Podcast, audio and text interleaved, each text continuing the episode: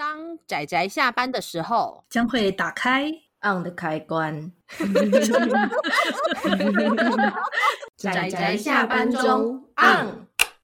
各位听友，大家好，欢迎收听仔仔下班中，我是趴趴熊，我是大酸梅。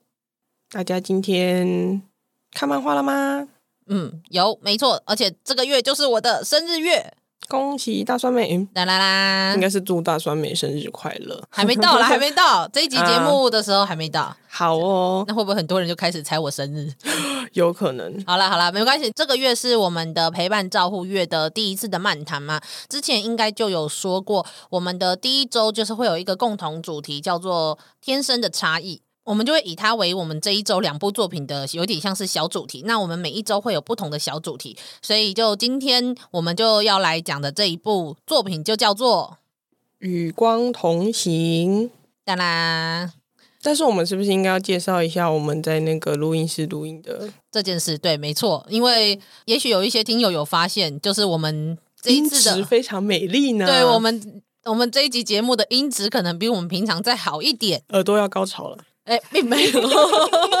呃，因为因为没有错，因为我们就受到了邀请，受到了这一我们现在在的这一间录音室叫做 Social Studio 他们的邀请，然后说就是希望我们可以来他们这边录音室，然后就跟他们合作录音。那我们就算是在在节目中就是讲一下我们在这边的一些简单的，就应该说我们的一些经验这样子。那我们我我是觉得他们的录音室很舒服，而且他们是真的用了很多的吸音板，满满的吸音板。然后我觉得这真的很怎么讲，就是我觉得那个气氛很 cozy 吧，很舒适。那我们刚刚非常开心的就 可能开始拍照，他们的负责人有一点无言的，就是发现我们就很开心的把趴趴熊还有酸梅国王的提袋拿出来拍照。讲人家是拍娃或是自拍，然后我们两个在拍奇怪的东西。真的，我还借了他们的帽子来拍，大家可以期待一下照片。对对对，我们到时候会放在 IG 上面。那另外一个是听，就是趴趴熊他说，其实他怀疑这一间 studio 就是找我们来这边合作，其实别有居心。对，没错，居心叵测。之所以会啊，之前就会跟大酸梅讨论说，哎，有人邀请我们来就是录音室录音呢，觉得很开心。然后大酸梅就说，哦，没有啊，他们这种录。音室通常都会海发，就是都海发给 Podcast，然后邀请他们来录音这样。然后趴趴熊就觉得这件事情不单纯呐、啊，他一定是听到我们录音品质。对，录音品质这件事情，哎，因为大家知道的是，我们四个小伙伴都身处在台湾不同的地方，所以我们无论如何都没有办法控制好我们的录音品质。就算要去录音室，也不是每一个人待的地方都有录音室。尤其你看看阿紫。那那没有，当然不是说好还是不好，但是我们就很习惯在线上，尤其就是在自己的家里录音，所以大家也会发现我们的录音品质都维持的非常的稳定，就是一样的不好。而且我们在疫情期间完全没有受到任何的波及呢，因为我们平时就这样。真的，我有朋友就有跟我就有跟我说，他说他发现原来之前听的很多节目，他们可能都是去录音室录音，或者是可能去有比较多设备的地方录音。嗯嗯嗯、所以当在家录音的时候，那个声音的品质一下就就被发现了，就被 就被发现了这样子。然后他说：“可是听你们的，完全跟疫情之前完全一样诶，无违和感哦。嗯 ”然后我不知道这该觉得开心还是觉得不开心呢？所以我们觉得他们可能是居心叵测，觉得我们的音质是需要需要需要改进，所以就用这种非常隐晦的方式。等一下，我们都在怀疑人家，真是过分。Social Studio，拜托，拜托不要。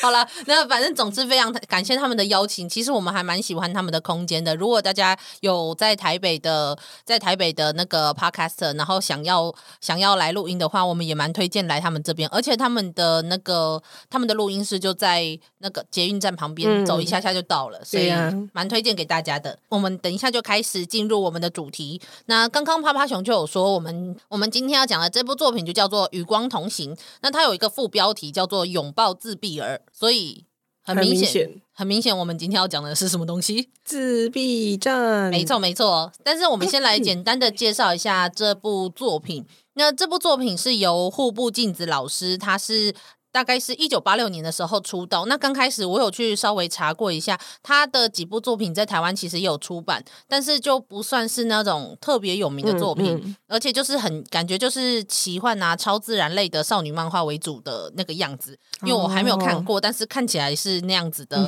封面跟那样子的画风。那它是，但是这一部作品比较特别，是算是很社会写实类的作品。那从二零零一年的时候开始连载这一部《与光同行》，然后引起了其实蛮大的回响。因为其实，在描述自闭症的作品其实没有那么多。对，如果甚至我们包含各式各样的媒材来说的话，应该大部分人也只能挑出《雨人》这部作品了吧？没错，大家一讲到自闭症，绝对会想到这部超级经典的电影。然后结果在作品中的女主角就是生了一个，她连愚人都没听过呢，真的。然后但是就生了一个自闭症的小孩，所以于是要来照顾她这样子。那所以她到了二零一零年的时候，其实《与光同行》她总共是以十五本的篇幅画上了句点，但其实她在二零一零年。呃，算是这部作品完结的那一年，其实他并没有正式的连载完这一部《与光同行》，因为他就那个时候就生病了，所以二零一零年就在医院病逝了。所以虽然说第十五集大家会看到说他打上了一个完结的一个字样，但是其实那是因为他在最后面两话的时候，他其实已经过世了，所以他的最后面两话是用分镜稿的方式印刷出来的。所以我觉得算是一个蛮特别的。蛮特别的一个状况吧，嗯，对，比较少，但其实趴趴熊很刚好的就是在前阵子看到金敏金敏大师的一部，就是在他直接转职全做成全职动画之前，他其实有连载一部漫画，很短很短。那因为那在那个老师金敏老师他那时候连载的那个期刊。就要被断掉了，就是停刊了，所以他最后的两话，最后的一话，他也是用草稿的形式呈现。然后，所以看到《与光同行》的最后，他也是以草稿方式呈现的时候，泡泡熊没有到太意外，还想说，哎，是不是大家都会这样子呈现？当然不是，当然不是，是因为刚好这两位老师都是在作品完结之前就要么过世，要么就刚好那时候就一些意外，对对对对，不然其实用这种方式印出来出版的人，其实并没有那么。那么多，嗯嗯，这样子。那虽然说最后两话就是可以，就是你可以看得出来是隐约就看得出来，它有一些完结的那些分镜稿的样子。嗯嗯嗯、不过就很可惜，没有办法看到这一部作品的完整的出版。但是就算如此，只有前面这一些就十四本多的剧情，我觉得都还是非常非常值得阅读的一部作品。趴趴熊来介绍一下这部作品，非常非常简单。故事线呢，就是刚刚有提到的，就是女主角呢，她叫做杏子。然后她嫁给了她的办同一个办公室的，就是反正他们是办公室恋情。然后结婚之后就离辞职，然后就生了第一胎，满心欢喜的准备接迎接第一个新生儿。只是呢，就没有料到说这个小朋友他是有一些状况的。然后他本身对这个自闭症，他其实也没有。多大的认识，所以他不清楚。然后诊断的医生其实也因为状况很多啦，他他其实有时候症状没那么明显，要年纪再稍微大一点，才能比较明确的去判断说他是属于哪一种类型的。嗯哼，对啊，那也因此就是展开了他辛苦跑跳碰，不是展开了他辛苦育儿的一条就是未来之路啊，这是真的。到了第十五本的时候，基本上他户部静子老师只画到了这一个小朋友，也就叫做东光，也就是我们的作品的名字叫做《与光同行》，它的类似双关的意思嘛。嗯嗯嗯、那他画到这个小朋友大概是国中左右的时间时间线就差不多完结了。那但是在这个十几年中，大家可以看着这十几本，就会知道杏子他在这样子的。岁月中十几年中，他度过了多少辛苦的日子？真的，原本其实育儿本身就已经是一个很辛苦的事情了，没错。可是因为你一旦小朋友加上有障碍这部分，然后再加上大家对他的认知又不够多，所提供的资源、照护等等的资源。都会是属于比较有限制，或者是你要自己想办法去推展这些，就是告诉大家说，哎，我的小孩是这个症状是为什么会这样，而且它不是一种可以吃药就可以治愈的，或是做复健它就好了。对，没错，呃，应该是说，甚至连杏子她本人，要不是因为她生了这一个孩子，她应该根本不知道。自闭症的小孩，你看他连雨人都没有看过，对所以他应该也不会清楚说自闭症的孩子会是怎么样的情形。然后他发现小孩子好像跟一般的小朋友有一些些不一样的时候，那他去寻求了一些医生的呃专业判定的时候，他甚至那个时候医生说他很有可能是自闭症的状况，可是杏子甚至是直接否定掉、否认掉这件事情的。嗯、其实就是人在面临到某一些比较重要的。状况就是是比较危急或者比较重要的，都会先否定它。其实就跟得癌症一样，其实不一定是否定，就是呃，我们之后如果有时间可以再来提一提。但是它是有点类似一个简单的一个循，也不一定是一个循环，它是会有五个阶段。嗯嗯嗯，那像什么否认啊、讨价还价啊、愤怒之类的，但是不是说绝对是从否认开始，它可能会突然出现的是某一个阶段，突然再换到另外一个阶段，但是不一定是五个都出现。或者说也不一定是只出现一种，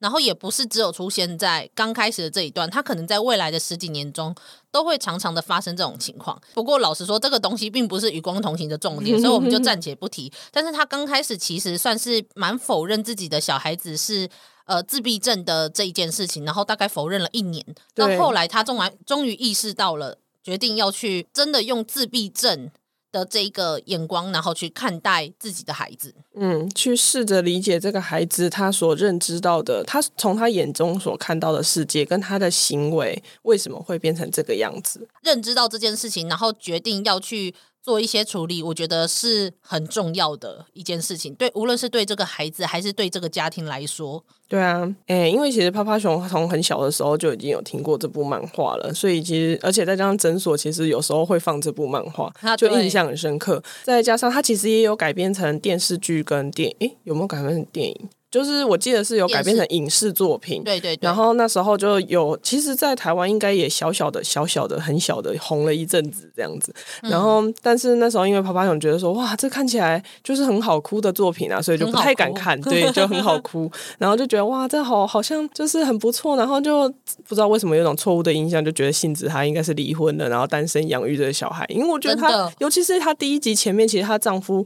是处丈夫跟婆婆其实都是不支持她，也也是那种就是否认自闭症儿童的状况。对，而且尤其她。婆婆还说了一句：“她说一定就是因为你都没有好好的教育这个孩子。”对，就自从古至今都会这样子指责妈妈，就是妈妈的错，一定是你的错，或是你哪里做错。其实那时候杏子她自己也内内部也非常的内心也非常的挣扎，因为她就觉得说，是不是我怀孕的时候吃了感冒药？对对对，这这真的不是她的，就觉得很很很难过啊这一段。真的，而且是后来当她就觉得好像有点像是求助无门的时候，她到了类似类似他们的那种。社区服务中心的那种地方，有可以有相关的资源，那个地方的人跟他说，没有，这个不是妈妈做错了什么，不是妈妈造成这个孩子的影响，是在某一种程度上的几率下，然后有各式各样的风险因子的状况下。就是会生出这样的孩子，但是绝对不是父母亲的错。然后我还记得那时候是杏子，他就类似哭着说：“对，哦，对，这就是我想要听到的。”真的，因为他自己一个人奋斗太久太久了，他一个人在这个深渊里面挣扎，然后承受着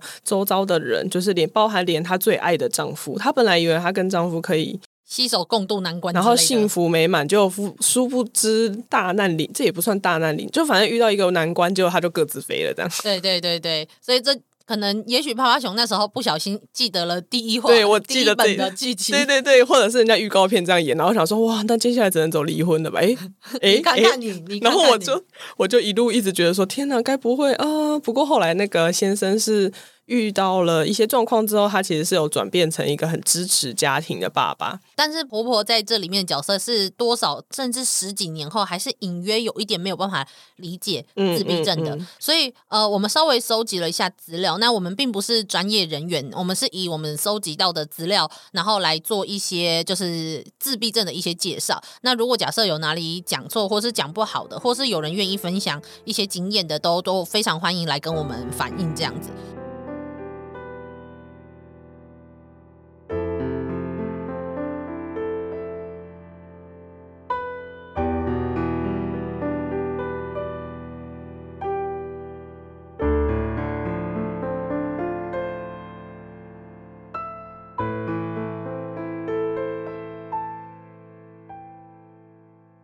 那我们大致上讲一下，就是自闭症的一些症状的定义。那自闭症，那我说的这个定义是从一个叫做 DSM five，呃，美国的精神医学学会，他们每他没有每一年，但是他们会公布一本叫做《精神疾病诊断与统计手册》的这一本。类似书嘛，嗯嗯嗯、就有点小手册什么？对对对，有点类似 guideline，然后就是可以让就是全世界的，就是无论是身心科医师或者是就是心理心理师之类的，就是可以去做一些呃患者他们的一些行为上面的一些评估，还有他状况上面的一些诊断。为什么会叫做 DSM Five？是因为他之前已经出过了第一第一集、第二集、第三，这算第一集吗？编修啦。对对对，然后到了后来编修到。编修到目前最新的一本是 DSM Five。其实你不要小看这一本，其实这一本它在里面有时候编修的内容也会差很多。他们刚开始也是把同性恋编进这里面的。我记得好像在第一第一部吧，还第二部那时候，其实还是有的，甚至同性恋者还是被认为是一个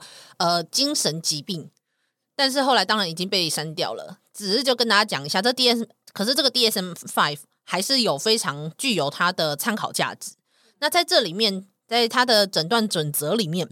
他其实他写，我觉得他写的很复杂。然后，但是简单讲一下，他是说，在他的有两个有几个大项，他第一个大项叫做。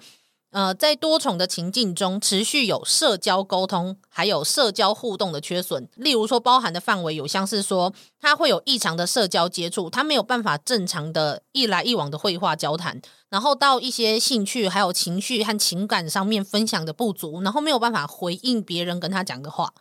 那还有包括到，例如说，他没有办法去统合如何讲话这件事情。他没有办法像我们知道说，我们吸收到了什么样的资讯，我们要怎么样回应？那我们要如何整合跟人家讲出来的话？就我们可能心中想的，但是我们要把它整理成一个脉络讲出来。这对自闭症的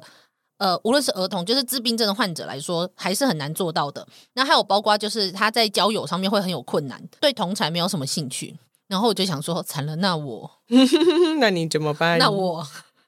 身为一个边缘的酸梅，嗯，惨了。我觉得在某种程度上，这这几个项目好像隐约你中奖了是吗？隐约隐约，这是一个比较大的项目。那另外一个另外一个比较大的项目，也就是它会有自闭症的患者会有局限跟重复的行为，就是他会有很多的行为模式是非常固定而且僵化，不会改变的。像刚开始我们就会发现，就是里面的那个主角小光嘛，他就会很容易有一些重复别人讲的话。但是他其实不，不理解那个意思，没错，因为他应该是听不懂，所以他才会重复人家讲的句尾。嗯，然后或者是在某一些的东西上面会有非常异样的兴趣，或者是固着的兴趣。诶，因为其实。作者他其实每一本书的最后面，他都有访谈，类似访谈，或是邀请就是自闭症家长，或者是相关的协会，可能家里有自闭症的手足，就是会写一些文章。嗯嗯，那写到那个后面的时候，就是会发现，就是有一些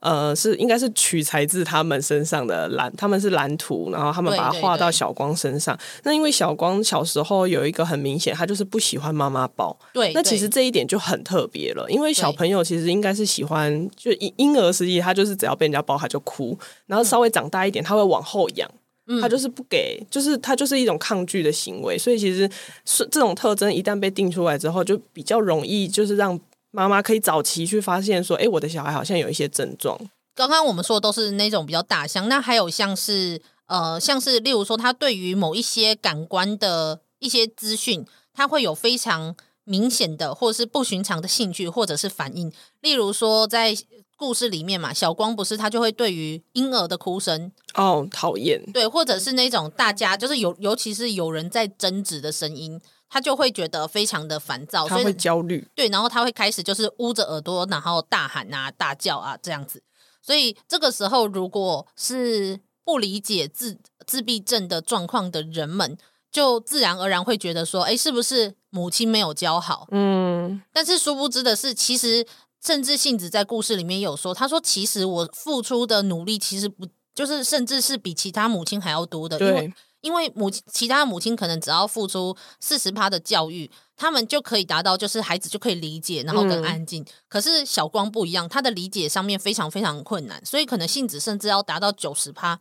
可是小光还是没有办法理解。真的，我觉得那时候是他那时候不是就跪倒，然后哭着，就是他发现孩子没有办法理解他的感受的时候，嗯、他真的觉得很难过，因为他发现孩子，就算他再怎么爱这个孩子，这个孩子可能没有办法回应他。对，先不要说回应，说不定他连感受都感受不到。对，然后再加上他先生其实并没有支持他。对。然后甚至会责怪他，就有点逃避吧，就是很典型的，就是不知道算是丈夫丈夫身兼爸爸两个职责，他最后选择成为一个会把钱拿回家的爸爸。没错，但是我觉得他可能就是活在那样的家庭下，也是，他就觉得他工作辛苦很辛苦了，所以他回到家，他只想放松，想休息。那小孩的事情就直接就是由妈妈去这个部分去承担。对。所以就呃，当然自闭症还有很多一些其他的其他的状况。那我没有把每一个都讲出来，大致上只讲了一些跟小光比较有关系的内容。趴趴熊就顺便用那个，其实漫画的第十一集，它其实也有用比较简单的方式跟大家解介绍说自闭症的特征。那这边趴趴熊就顺便摘要刚刚趴。大酸梅跟大家解释解释了很多，他说自闭症主要有三个特征，一个是社会性，就是呃大酸梅刚刚有讲到的，就是没有办法跟人家有人际的往来，嗯、然后第二个是没有办法沟通，因为他无法理解就是抽象的，像你说哎你去那里，他对那里这两个字是没有办法理解的，你要很明确的说你走到那个呃什么红绿灯底下或者是什么麦当劳底下等等的，是是是就是你要很明确的指出，不然你用那种言外之意他是无法理解的。那最后一个就是想象力的障碍。这部分就是不知道怎么讲，想象力。呃，想象力的障碍这一部分，我觉得有点也有点类似，说他能不能去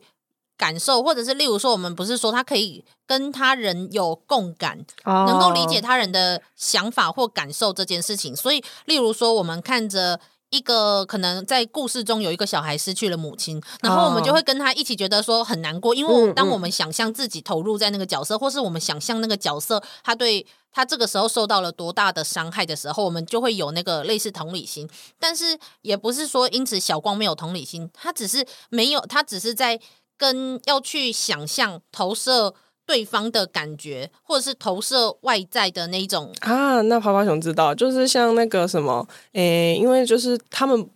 是因为小光对声音很敏感嘛，所以就是尤其是到那种就是什么人流非常多的那个大车站大厅的时候，他会非常焦虑的时候，其实他们后来有出现一个辅助性的耳机，但是因为为了让小光理解说这个耳机可以拿来干嘛，所以先请妹妹示范。对就是先戴上去，他就他要让他用眼睛直接看到，他不能去想象说这个东西应该是怎么样，他要直接拍照，或者是利用就是有人实际操作一遍，然后再用文字给他看到之后，他才能理解说这东西是什么。对，就是他们吸收外在的外在的东西，或甚至是外在的别人人的感情的这些东西，不是像我们一样，我们可以就是从。一个人的很多反应，各式各样反应综合起来之后，我们去想象出来，他没有办法做到这件事情，所以小光就必须要看到他的妹妹戴上了耳机，然后跟他说：“嗯，很安静，嗯嗯，好。”然后写给他看，他才能够知道原来戴上耳机是一个对，会有一个安静的效果。对，然后当他自己做的时候，他才能够理解。所以。其实老实说，我觉得在漫画中真的有非常多的桥段，你都可以看得出来，这个作者有多用心，在真的真的真的让我们一般人去理解到底为什么自闭症的人没有办法去感受他人的感受这件事情。他们不是没有同理心，是他们没有办法想象。嗯嗯嗯，这样子。那所以这就是小光一些状况。那包括我们刚刚说的没有办法正常对话嘛？那还有一个小时候为什么他会就是他会被发现有可能有自闭症的状况？有一个就是他没有办法看向别人手指的方向。他不是听不到别人说话，他只是对于别人讲的话可能。别人讲的话，就像我们可能听到时钟在那里滴滴答答一样，我们、嗯、我们会知道那是一个声音，可是我们不会在意它。嗯，这样子，所以当别人可能手指的某一个方向，他也不会自然而然的跟着你的手去看你手指的方向。啊、对，这样让我想到，其实小光一开始是被误判成他失聪。对对对对，对，因为那个可是。妈妈性子就是非常的敏锐，她就觉得说不对啊，她有听，她听得到那个，嗯、因为他们家有一个类似咕咕钟还是什么，就是一个小时会叫一次的那一种。然后她就想说奇怪，她明明就应该有听到，然后直到后来有另外一个医生，他就突然蹦了很大一声，然后小光是有他没有看到那个蹦的声音，但没有看到那个蹦的动作，但是他有听到蹦的声音被吓到，所以医生就说他绝对不是失聪，他应该是别的症状。对，真的，尤尤其小孩子那时候是在早期发展的时候，是很容易会有一些误判的状况，因为是他没有办法跟一般正常的大人一样，就是适当的表达出来，因为他们还在学习讲话这件事。嗯嗯嗯、但是因为从他的小光的一些状况，就例如说他不喜欢人家抱，然后也不怎么讲话，然后他的视线其实一般来说大家都会看着。另外一个人，或者至少你会直视妈妈，但他连妈妈都没有办法直视，对，这是一个很明确的症状。对，所以他就是小光，就是借由这一些状况，然后去被诊断出来了自闭症。所以我我们我们绝对没有说，所以于是只要有人有这些状况，就是自闭症。对对，不是不是，我们不是专家。那而且小光在里面其实同时还有合并一些其他的情形，像例如说他会走来走去啊，双手晃动啊，而且他会寻求某一种固定的模式，像例如说他。会习惯每一个小时，他们家的咕咕钟就会拎一下，对，所以他会知道说这个拎一下是一个固定的东西，或者是例如说他去上学一定要走固定的路线，嗯嗯嗯，这样。那如果假设他的一些习惯或是他们固定的东西如果改变了，他是没有办法接受的。那至于为什么不能接受，其实老实说我们也不知道，我们不知道为什么他不能够接受改变，但是因为没有办法接受改变，造成了他的。他融入社会的很大的障碍，这件事情就会是一个他们自闭症的患者很辛苦的这一个部分。但是我们一定要强调，这一次强调，我们不是专家，我们也我们也绝对不是说只要有这些症状就是自闭症的人，因为尤其漫画里面其实也有提到说每一个。自闭症的人，他们其实他们的状况其实是非常大的差异的，喜欢的东西跟讨厌的东西会不一样，会不一样。那他们反映出来的行为也会不一样，所以这些基本上是要由专家去做评估的。那我们刚刚讲的这些东西是作品本身里面小光他自己呈现出来的症状。对，作者他去呈现小光身为一个自闭症的儿童的时候，他会有怎么样的反应？这是他设计出来的。那他去参考了很多蓝本去设计出来的，但是并不是。说，只要有这些症状，就是自闭症患者，所以我们一定要强调这件事情，因为我们很怕给予大家就是错误的认知跟错误的概念，那就会几乎等于跟他的婆婆和爸爸一样，就是 根本也等于不知道这件事情。对呀、啊，嗯哼哼，好啦，那所以我们就接下来准备剧透啦。对啊，我们等一下会准备要剧透哦。其实老实说，我觉得我们这个月的作品的重点，其实。都还是在看了作品的细节上面去理解他的感情，啊、但是还是要在剧透之前还是讲一下，嗯、所以我们等一下就要准备开始剧透了。哦、不过在剧透之前，可以稍微讲一下说，说其实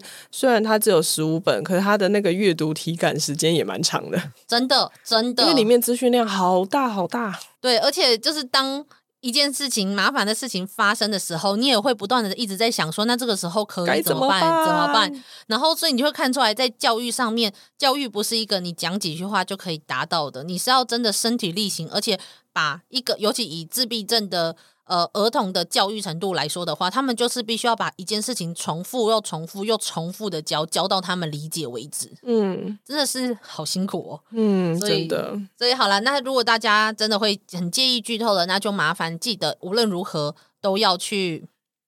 都要去看过这部作品。好、哦，真的非常好看，而且非常好哭嘛。对啊，非常感人，真的很感人。就是哦，真的是看到就觉得说啊，真希望未来如果假设假设哪一个妈妈带着小孩，然后发现小孩子很难，就是好像很难理解旁边的人在讲什么，嗯、然后妈妈在那里解释他是自闭症的儿童的时候，我就可以啊，我就会想到这部作品，然后就知道说这个妈妈应该会经历很多很辛苦的时候。嗯，好了，那么我们等下就要准备进入剧透的阶段喽。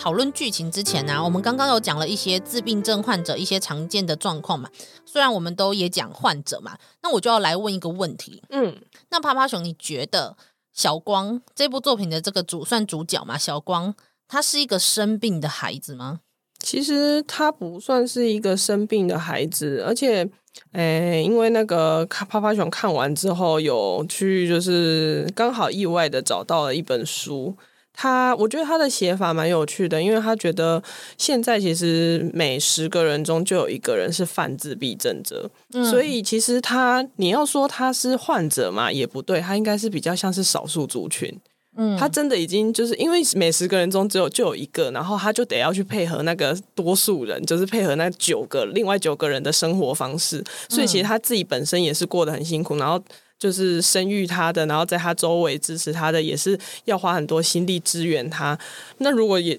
但也是有些人可能是不知道或者是不理解这种症状，或者是这种少数族群的人。的话，就是会变成说，就会造成一些纷争吗？还是造成一些问题的，导致一些就是障碍这样，所以他才会认定他是障碍。呃，刚刚趴趴熊说的是犯自闭症者，那其实并不是说他们就是真的被定义成自闭症，因为其实自闭症它更像是一种症候群，有这些症状的人被说成自闭症。嗯、但其实如果你要说的话，也许有一些人本来就有一些僵化的行为模式，嗯，像例如说可能每他出门无论如何都要用右手开门之类的，只是。用一定要用右手开门，然后只要有人会影响他用右手开门，然后他就会很生气。但是也许你会发现，生活中有一些人也是有类似的情形，就是有一些坚持。对，例如说乖乖无论如何就是不能放在主机上面，对，一定要放在主机上面，然后不能过期，这样，然后不可以。那是迷信吧？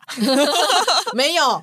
这也算犯自闭吗？没有，这绝对不是。好哦，那乖乖就是神。这样，请大家一定要记得这件事情。不过，其实泡泡熊印象有点深刻，就是那个小光，因为性子。杏子他就是很很努力的去找，就是适合的小学，可以让小光跟一般生也一起念书的那种那种学校。是，是那好不容易他遇到一个很棒的老师，结果后来就是因为结婚，然后他就调职了这样。然后后来就是有经历两个老师，我印象很深刻。第二个老师就是那种就是所谓高知识分子吧，他读了很多就是有关自闭症的相关知识，可是他在应用上却不不晓得为什么就是。不接受家长说的话，然后跟就是他想用他自己的方式去把他们矫正成就是一般儿童的状况。嗯。对，没错，这件事情就是我还蛮想要讲的一件事，就是那个老师的态度不太像是教育，他更像是想要矫正他们。嗯，所以这个就是。呃，有点像是所谓的身心障碍者一直面临的很多问题，因为其实像我们刚刚就有刚刚趴趴熊就有说，他不认为小光是一个生病的孩子，他也许有我们所谓的障碍，但是他并不见得这个就叫做生病。甚至刚刚我们说那个 DSM Five 嘛，嗯，那 DSM DSM Five 它里面所提到的东西，他们在英文中他们是直接叫做 disorder。Disorder 这件事情其实是更像是失调，呃，对，失调跟障碍或者是异变的这种状况，它并不是 disease。disease 是的确在医学上是被说成疾病，但是只是因为我们会说它是呃精神疾病医学会之类的这种词，所以我们会认为这些都算是疾病。这只是一个我们中文上面的概念，但是在英文上面，他们其实就直接叫它 disorder。那 disorder 这个词就只是单纯的障碍，那所以障碍是不是等于 disease？至少以英文他们的角度来看，并不是绝对的。就尤其我们可以看到，在故事里面嘛，其实小光并不是做不到一般小孩子做的事，嗯，他只是需要有不一样的学习方式跟，跟引导，对，就是你可能要先理解他怎么样去理解这个事情或是事件。像他第一个老师青木老师就是一个非常热爱，就是超完美，对，他就是一个 perfect 老师，就是甚至会让呃泡泡熊跟大蒜美觉得说，哇，杏子真的蛮幸运的呢。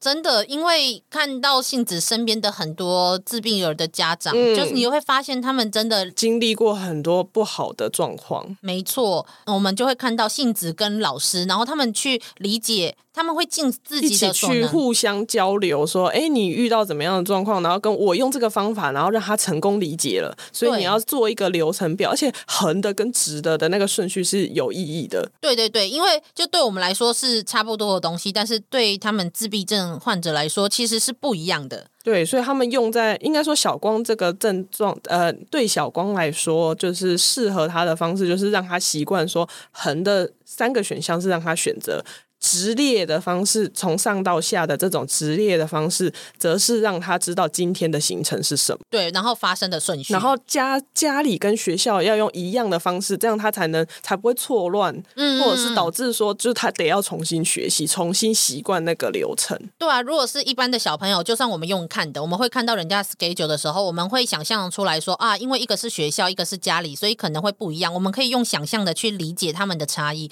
但是自闭症者就没有办法做到这件事，至少小光的状况是没有办法理解的。所以我们会发现，在里面他有呃，杏子还有老师有用各式各样的方法在做教育，像刚刚说他没有办法去。认真的去看向人，就是人的脸，然后去理解人的脸的样子。所以他们尝试的就是用拍照的方式。他们甚至例如说要去哪个地方，就会把那个地方先拍下来，然后拍给小光看，让他知道说今天我们第二个地方会去学校，那第三个地方可能去公园。那甚至例如说在让小光做选择的时候，他们就会把照片放三个不同地方的照片放成横的，然后让小光去做选择。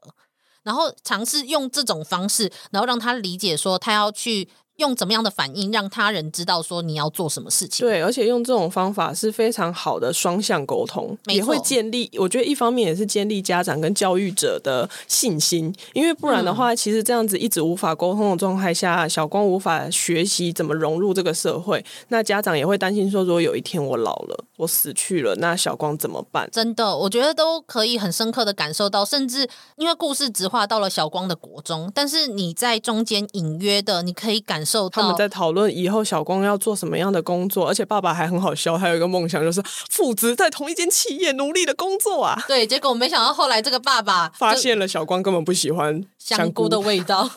然后他偏偏就是在一个有香菇的工厂 工作。布姑被讨厌了，不是 布姑，你看看你都是你，U C C U，布姑说不定不会听，我在这里吐槽他。呃，而且我觉得还有一个很重要的是，他们理解说，因为总是生活中一定是会有变化的，在这个社会中一定会有变化，嗯、因此要适应变化，对小光来说是一件很辛苦的事情。所以，于是他们。知道说要让小光保有自己的私人空间，去抒发他的那种压力，还有包括就是发泄掉他的脾气。嗯，对，我觉得这件事很重要。他要知道说哪里是他可以安心的，然后是 safe house 的感觉。对对对，然后在里面抒发他因为改变而承担的压力。嗯，而且我觉得。就是有时候我们会很难想象说，为什么自闭症者会有这些状况。那在漫画中，其实他有隐约有画到说，对我们来说，可能只是一个敲桌子的声音，或者是只是讲话的声音。可是。对自闭症者来说，他可能就是一个，他应该是一个无法调节的状况。所以刚刚有提到失调嘛，他其实因为我们大家都可以分辨说啊，这个是什么车流的声音，然后这个是人家细细私语的声音，但对他们来说是全部都像洪水一样直接把你淹没。对，可能就是有点像是我们在还没有在适当的沟通跟理解状况下发生的任何改变，对他来说都是一种不安感。就有点像是今天我们在一个没有办法用我们的母语沟通的一个可能外国的城市，我们突然被带到一个房间去，然后完全被关在里面，然后就叽里咕噜叽里咕噜，然后到处对，到处都是一些外国的语言什么的，然后我们不知道怎么去理解我们身边发生的事情，我们就会充满了恐惧，所以在充满了恐惧跟不安的状况下，人就是会做出一些。做出一些就是激烈的反应，对，然后或者是他们里面也有提到说，因为刚好里面有一些小朋友的状况跟小光是有共同的，就是他们喜欢盯着规律旋规律旋转的东西，或者是一个固定的像一条线这样直直的，就会让他们觉得在这么异动、异动这么异变这么大的环境之中，有一个这么稳定。稳定的旋转，所以他们喜欢可能什么汽车的轮子，因为他们会这样一直固定的在那边转，然后或者是风车，然后或者是一条白白色的直线，他们就会沿着那条直线一直很开心的走下去。真的，我觉得在漫画中真的呈现这一些自闭症者的眼中的世界的时候，我觉得表现的很好。所以就我自己在读的时候，我就啊，原来可能这个声音对他们来说，可能就如同是有人在杀猪叫，然后让我们觉得很不舒服，或者是像是指甲一样刮在玻璃上面的，然后让我们觉得很不舒服。对，或者是他们可能看到仙人掌的刺，他们就会想象说那个仙人掌刺就啪就刺到身上，就很可怕。对对对，就就我们没有办法理解他们的，无论是想象或是他们对世界的理解，或者是甚至他们的感官上面，其实是也会跟我们不太一样的。他们接收声音跟看到的。世界的样子，也会跟我们有相当大的不一样。虽然说每一个人的。可能还是会有所差异，啊、但是他们的差异就跟我们我们大部分的人，我们不能说我们正常人，应该是说大部分的人会有会有相当大的不一样。对啊，然后像里面有提到，就是因为嗯。呃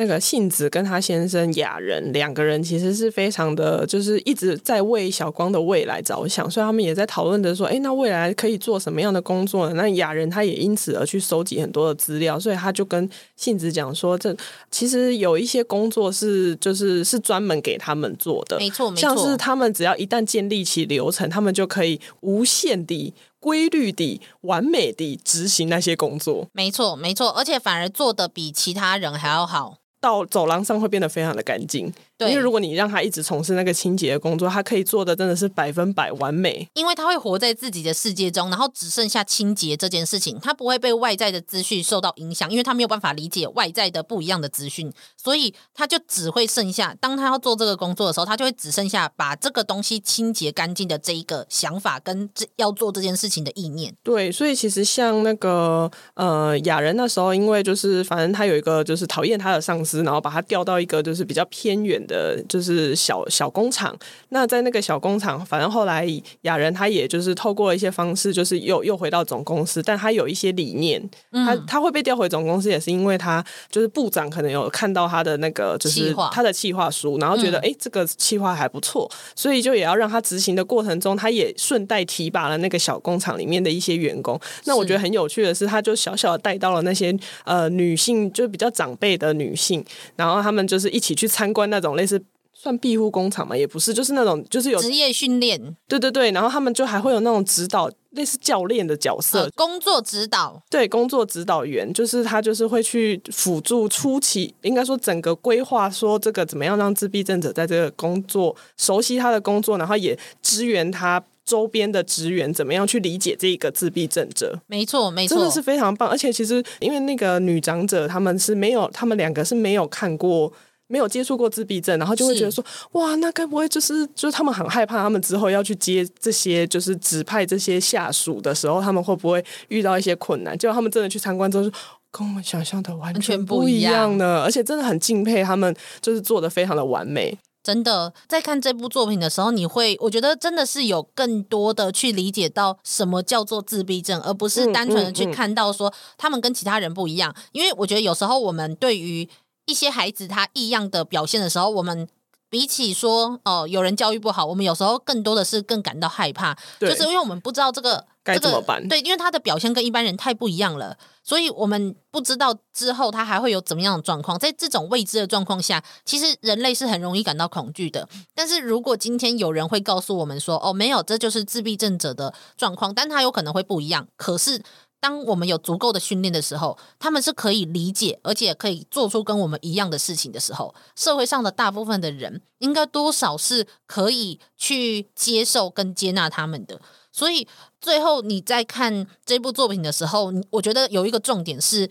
我们会意识到说，自闭症者他并不是不能够融入社会，他可以。他只是需要比别人更多的时间，然后跟更多不一样的方法，但他们一样是可以做到一般人可以做的事情。所以这就是刚刚我们就会讨论说，那个老师为什么那个老师的态度有时候会更像是矫正，因为他只是知道有自闭症者，但是他的态度没有改正成说，他们只是需要用不同的方式去做理解。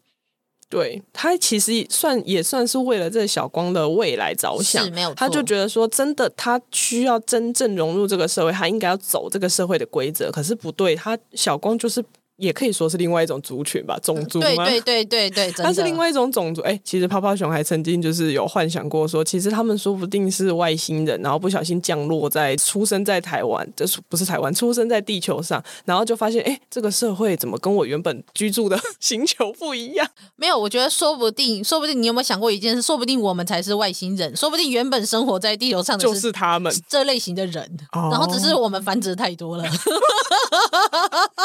瞬间，瞬间进入一个科幻的世界，瞬间觉得自己没有办法融入这个社会。我们不是原本就融入不了吗？对啊，在在边缘。泡泡熊这边最后有一个小小想要讲的地方，就是有关就是自闭症者的兄弟姐妹这件事情，哦、因为。父母通常呃，其实就像小光这个故事里面一样，因为小光是哥哥，然后后来他他有一个妹妹，就是妈妈有在生第二胎，就是小学的同学的家长就会觉得说，哎，妹妹好可怜哦，以后都要照顾哥哥，但。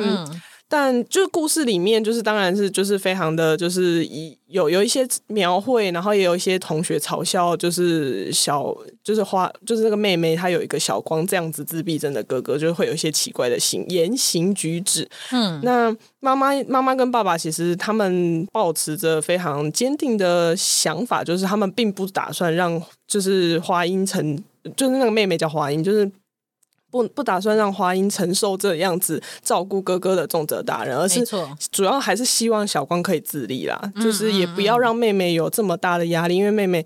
就她还是有她自己的人生，就希望她幸福快乐。因为作为一个家长，嗯，那此外呢，十一集后面其实也有一个兄弟姐妹出来讲话了，这样子，嗯，身边的人都会说啊，你有一个自闭症的，就是手足啊，那你好辛苦哦，你都要照顾他，但其实。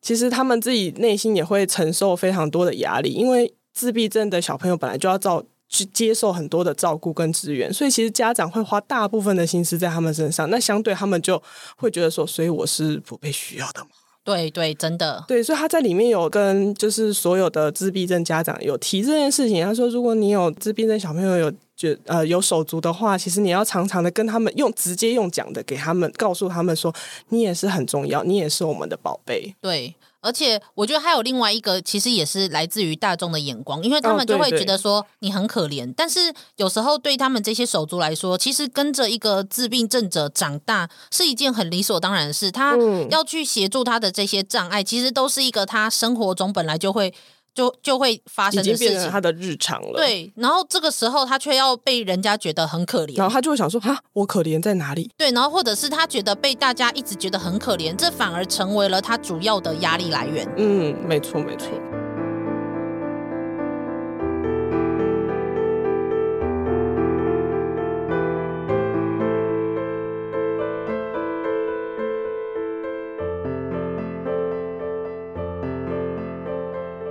我们在看这些所谓的障碍者的时候，有有时候有一个非常重要的来自于是说什么叫做障碍？其实障碍是一个非常双向的东西，它并不是说一个人发生了什么事，它就是障碍，而是我们会随着这个社会的一些。呃，无论是文化或者是价值观，然后或者是一些社会的态度，去看待这些事情的态度，然后跟有没有去配彼此配合，它是一个双向交交流的状况下才产生出来的东西。就像我们现在有两只手，那如果有一天我们少了一只手，那我们是不是会觉得说啊，这真的是一个很大的障碍？可是如果当今天这个社会上的每一个人都少了一只手，那是不是我们也会觉得啊，那少了一只手的生活就是理所当然？嗯，对呢。所以就是，当然我们会说，呃，自闭症者他要融入这个社会，因为毕竟我们现在这个社会跟文明是已经建立的，他们要融入，当然会相当的辛苦。我们需要给他多一点的协助，但是不用因此觉得有点像是可怜他们、嗯、怜悯他们。对，这个态度反而对他们身边的人来说是一种伤害呢。对，是一种伤害，也是一种压力。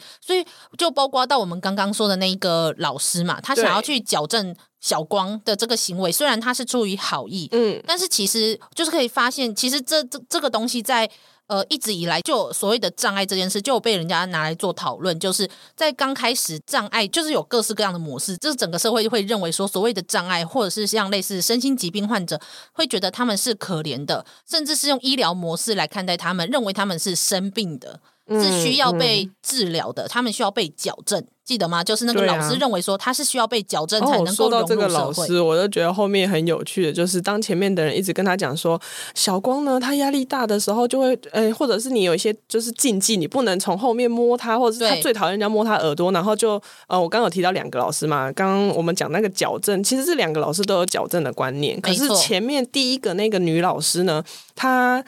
反而有比较柔软，因可能因为他执教的经验比较长，他其实接近退休，他本来只是想说啊，我就接这个就是人数比较少的学生，然后我就可以等退休。殊不知，我靠，全部都是体力活这样子。然后他其实呃，虽然说他有点嘴巴硬，可是他就是那种嘴巴抱怨，但是他就觉得说，哎，这个东西有效，他就会很很认真的去做。所以其实相对第二个老师来说，他还算是状况没那么严重一点，然后也不是说严重一点，就是矫正观念没有那么严重。但是最后一个男老师呢，他就是那种绝对的教科书上面讲的，或者是他觉得说我的观念才是正确，才是正确的。对。然后他就很好笑的是，当遇到发生一些事情，然后他就突然间想到说，哦，所以他们之前讲的那些东西就是这个意思嘛？就小光的行为其实就是那些家长不断的在跟他讲的事情啊。没错。这这真的就是刚刚我说的，就所谓的矫正观念。还有另外一个，就是这个社会去看待所谓的身心障碍者的时候，有时候抱持的态度更像是呃可怜他们、怜悯他们，所以要去类似做慈善的态度。嗯，所以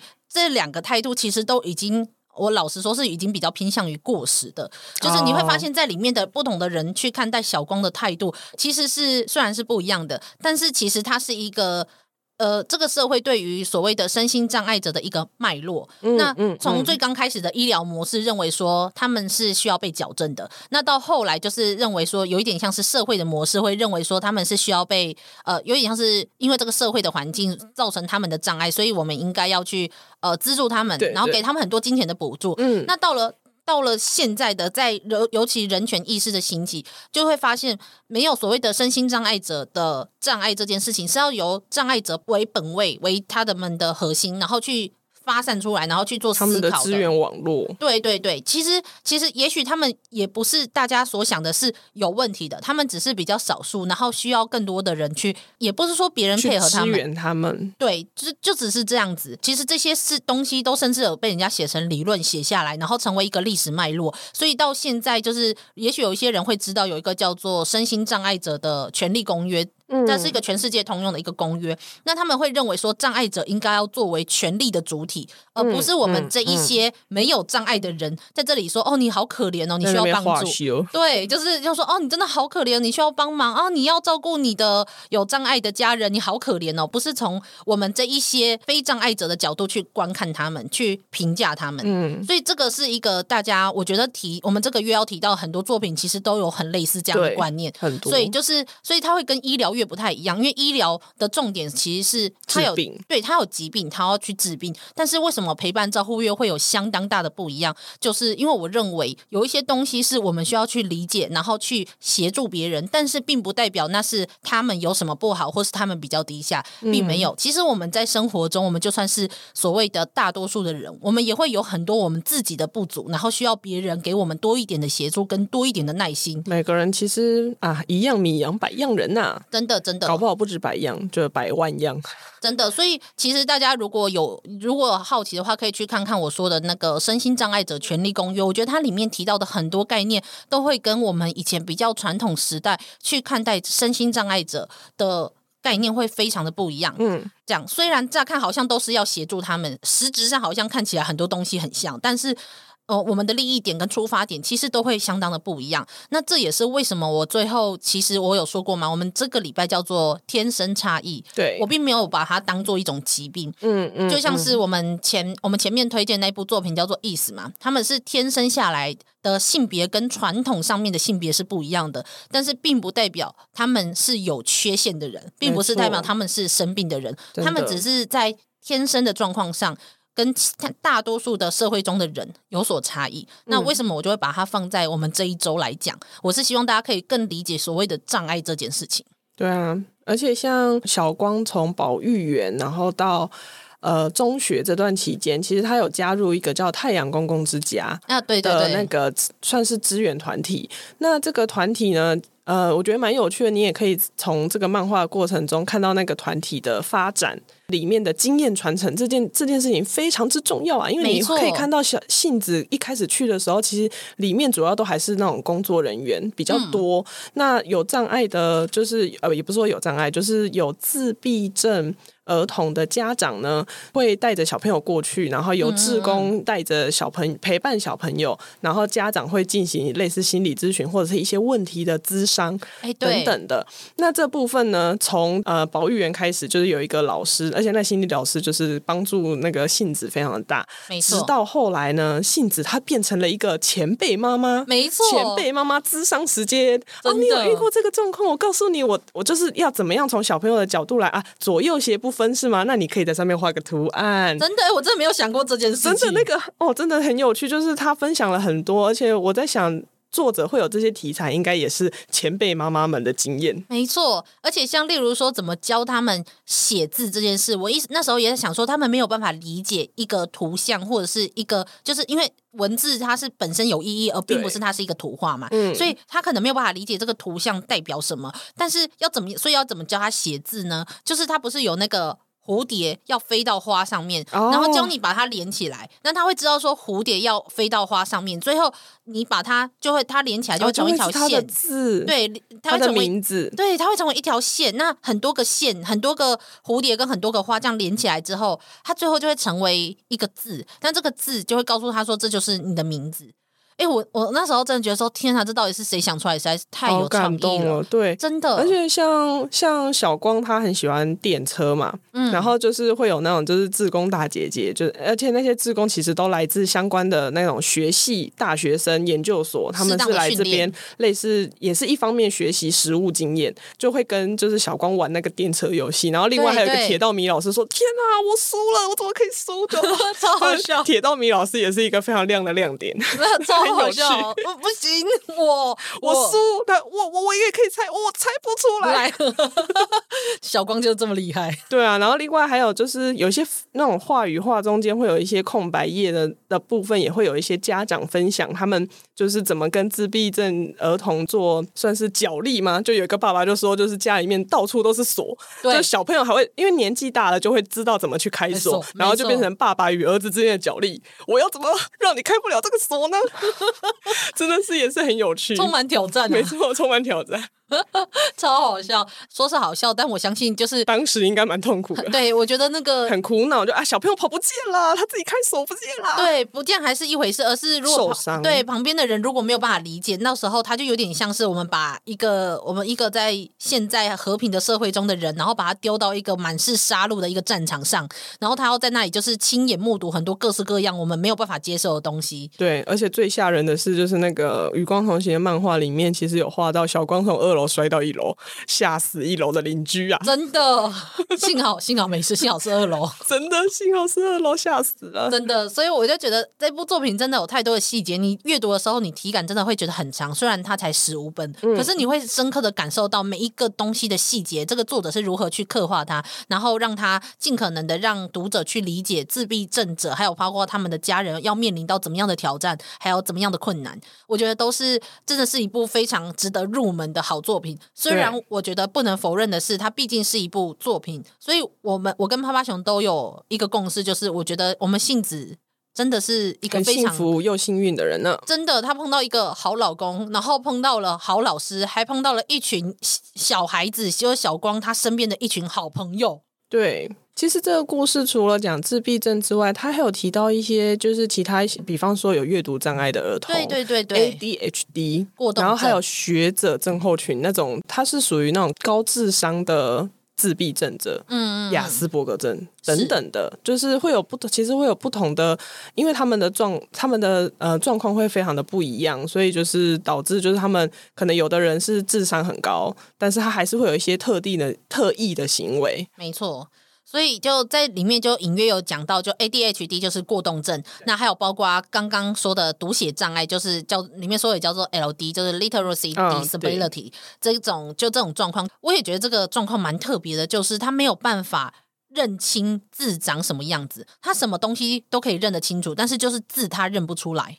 哦，这个对啊，这个这个其实嗯，可能因为跟我这这。之前就是有跑去修社工系有关，所以其实我很早就知道这个症。可是有点像是我知道有这个症状，可是我没有办法理解他眼中看到的是什么样子。嗯啊对啊，所以我觉得漫画去呈现的时候，他就把那个小孩子眼中看到的那个字是长什么样子，哦、然后把。然后还有他的，尤其是妈妈都要跟爸爸先抗战，抗战完之后再跟学校老师抗战。对对对，对，真的是很辛苦。我看那个妈妈，就我真的就跟那个妈妈一起哭。而且其实那个个小孩子，我我也觉得很难过，就是那个小孩子，他就他就真的是哭的跟妈妈说：“我不是不认真，我很认真，我很努力，可是我就是看不懂那个字，就像黑掉了一样，我完全不知道那个字要怎么念，怎么看。”没错，没错，真的。如果大家可以有多一点对，就是有点像是跟自闭症一样，就是如果大家有更多的人去理解这些是什么情况，然后可以告诉，可以知道说，那我们可以给予他们什么协助的话，就不可能至少旁边的人。就算没有办法帮助，至少但是对妈妈的理解跟对孩子的理解，可以让他们至少比较抒发心中的压力，对，或者是寻求相关的管道。没错，没错，这就是为什么太阳公公之家最后会被建立的原因。我觉得是这样。对，而且那个建立的那位色泽女士啊，她也非常的让我觉得很感动，因为她她自己本身就有一个自闭症的小孩，可是那时候在那个时代，在那个时候，而且她自己长期的照顾下，其实她也累了，然后跟先生又吵架，然后小朋友就这样跑出去，然后就死掉了。然后在，而且那是过了二十年之后，他还持续的在关注这一块，然后拼命，真的，而且。很巧的是，这个时候呢，他就赚大了钱，他就可以建造一个就是隔音设备非常高级，可以让小朋友在里面咚咚咚咚咚吵闹，或者是让他们抒发情绪都没有问题的房子。是是是，真的。虽然说里面有很多我们觉得说啊，果然这个故事中才会出现这么美好的状况啊 的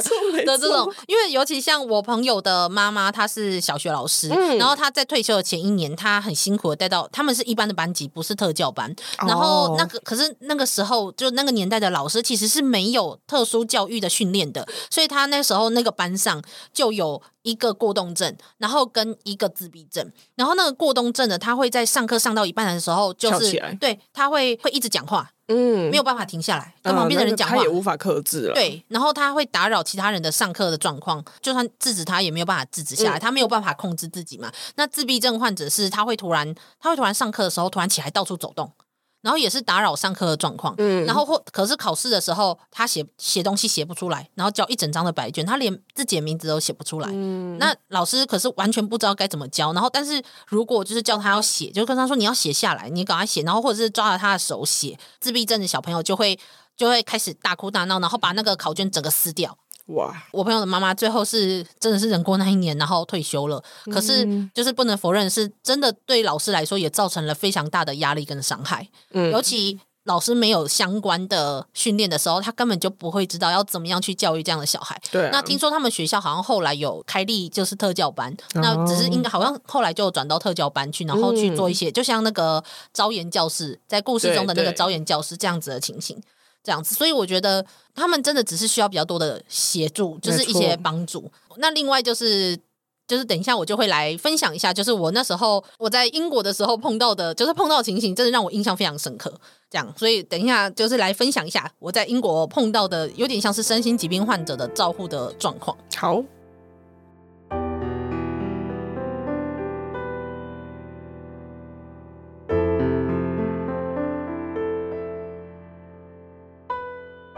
呃，前面就有讲到说，就是在他的故事中都会有很多后记嘛。其中有一篇是在提到说，他让他的孩子就是待在英国的时候，对，他还出了一本书呢。对对对，然后英国英国那边的环境是怎么样去照顾这些自闭自闭症的儿童嘛？对，就是然后所以我就是看到他的时候，哦，这本。呃，与光同行里面的每一篇后记，真的每一篇都是亮点，没错，超级精彩，很值得读欸，超感动的。就算你不看漫画本身，你去看它单纯的后记，那真的一篇篇都是血泪，然后跟一篇篇都是感人肺腑的内容。那就是他在讲这个英国的小孩的时候，其实我真的非常的有深刻的体会，是英国那边他们对于所谓的身心障碍者的状况有更多的理解跟更多的。体谅他们，甚至有很多的社会福利都在从事这一块。嗯、那因为尤其我去英国的时候，我待过一年，在那边当国际志工。嗯，我其实就是待在一个都有生理跟心理的障碍的一个长照机构里面，然后去照顾那边的住民。然后我照顾我底下有五个，那他们都各自分别有不同的生理跟不同的心理上面的障碍。有一些住民是他只能够讲非常简单的词语，例如说他要喝茶的时候，他会跟你直接讲 tea。T T 这样子，那他甚至不会跟你有正常的对话，然后他可能理解上面也会比较困难。但是另外一个是可以，他虽然隐约可以沟通，就是你可以跟他讲话，他听得懂，但是他的他是有语言上面的障碍，所以他只能说是或不是。我们要尽可能的去跟他聊天，嗯，因为他很喜欢别人跟他聊天，哦，就是你会看得出来你在跟他聊天的时候，他会一直笑着，所以他会笑着，你会很明显你会看到他在笑着，哦，开心。可是他只能回答是或不是，所以你要跟他聊天的时候，你不能够用一般人聊天的方式，你要。走海龟汤模式，好像有一点道理，但是有一点不太对。海龟汤不是，不是，就是类似，就是说，哦，就是例如说，他会对你笑，然后就是眼神就一直比某一个人，然后你就会说，哦，那个，哦，你是说叉叉吗？例如说，那是你在讲 Mary 吗？然后因为我待的地方是苏格兰，所以他会讲爱，然后他就讲爱，然后我就说，哦，你是说 Mary 昨天去逛街嘛？然后他要说，哦，no，然后我就说，哦，那你是说 Mary 等一下要煮饭吗？然后他要说，哦，爱。然后这样子，所以你就会，oh. 你就会发现他喜欢人家跟他聊天，只是别人在跟他聊天的时候，需要配合他的状况，去用不同的方式跟他讲话。嗯，讲这也是我那时候学习到的。其实我在照顾他们之前，我必须要先读好每一个人的状况。所以他跟那个《与光同行》里面一样，会有资源手册。对对对，而且很厚一本，而且会告诉你说他吃什么药，然后他会有你要怎么跟他互动。对对，然后或者是你要怎么样去观察他的一些肢体语言，因为有一些、嗯、里面有一些著名是没有办法讲话的。所以，那你要怎么知道他喜欢什么东西或不喜欢什么东西？你就要去看他的肢体语言。嗯、可能不喜欢他，就会很明显的就是很强烈的肢体反应。嗯，他也许不会讲，但是他会表现。嗯，所以你要学会去判断，然后学会如何跟他们沟通，学会在适当的状况下去阻止他们去做出一些伤害自己的事情。其实老实说，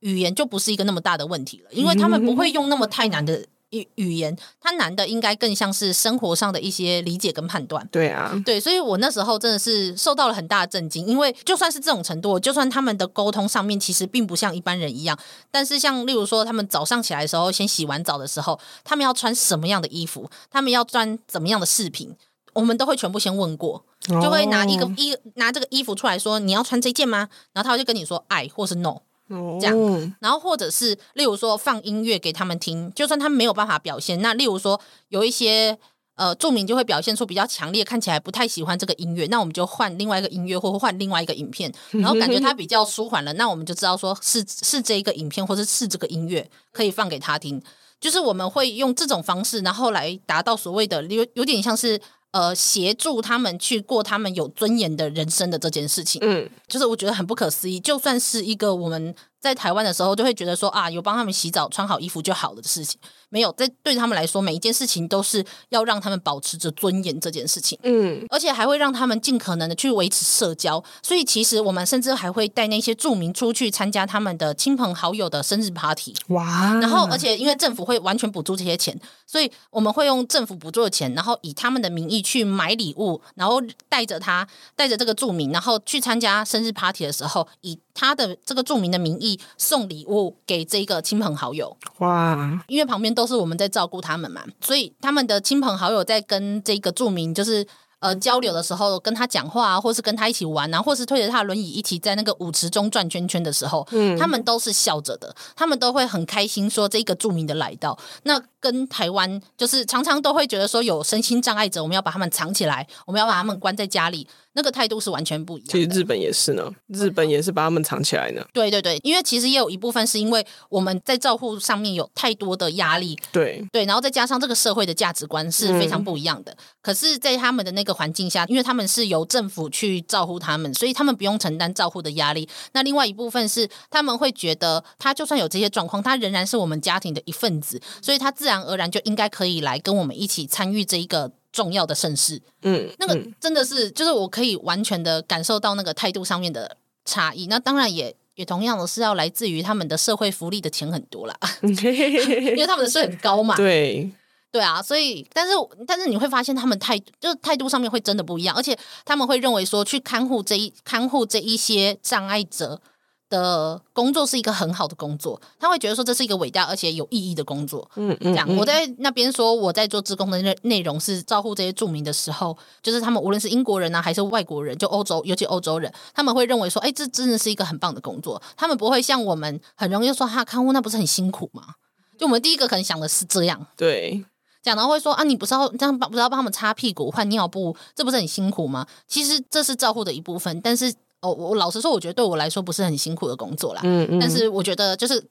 第一个想到的想法跟态度真的是完全不一样。所以我还蛮，如果大家对这部分很很有兴趣的话，大家可以无论是去当国际职工的时候，可以去看看，或者是去阅读相关的文献，我觉得都是很不错。那我觉得也会对《与光同行》这部作品有更多的理解。推荐大家去看，真的就是我觉得在那一段日子，真的给我的给我感受，还有就是震撼好大哦，就是就是我没想到我可以用像是跟一般人的相处的那种心情，然后跟态度，跟这一群住民一起相处那一段日子，真的是啊，我觉得过得很开心啊，因为就很就是一个人。就是一个人，啊、你容光焕发了呢，你知道吗？真的 哦，对，因为我在去那边之前，就是工作的时候，憔悴，一脸很憔悴。然后去那边的时候，每一天过得很开心。槁木死灰，从槁木死灰变成容光焕发，真的过得很开心呢。而且，就我说住民他们上面就是会有一些只能讲一些简单的语词嘛，只能说哦要梯啊，要点心啊之类的。可是当有一天，你知道吗？当有一天他突然叫出我的名字的时候，哦，好感动哦。然后就跟在漫画中光就是杏子，他不是有一天突然听到了小光叫妈妈的时候，对啊，他超感动。他说他不记得话音是什么时候叫妈妈跟叫爸爸的，但是他永远都不会忘记那一刻，当小光叫出妈妈的那一刻。哎，我跟你说，我完全可以理解，因为他平常就只会叫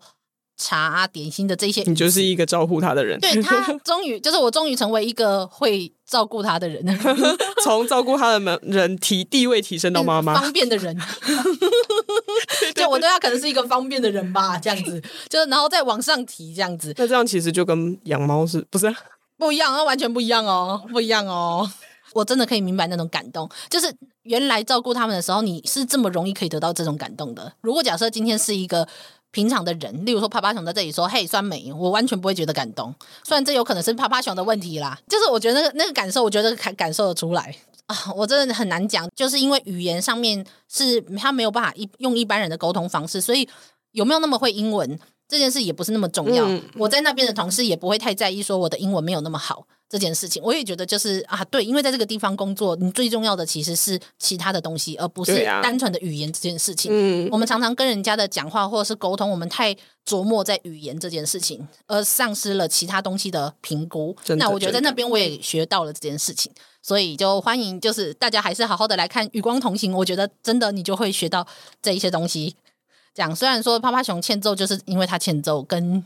跟那个其他什么是不是叫我名字没有关系，但是好啦，叫什么，好啦。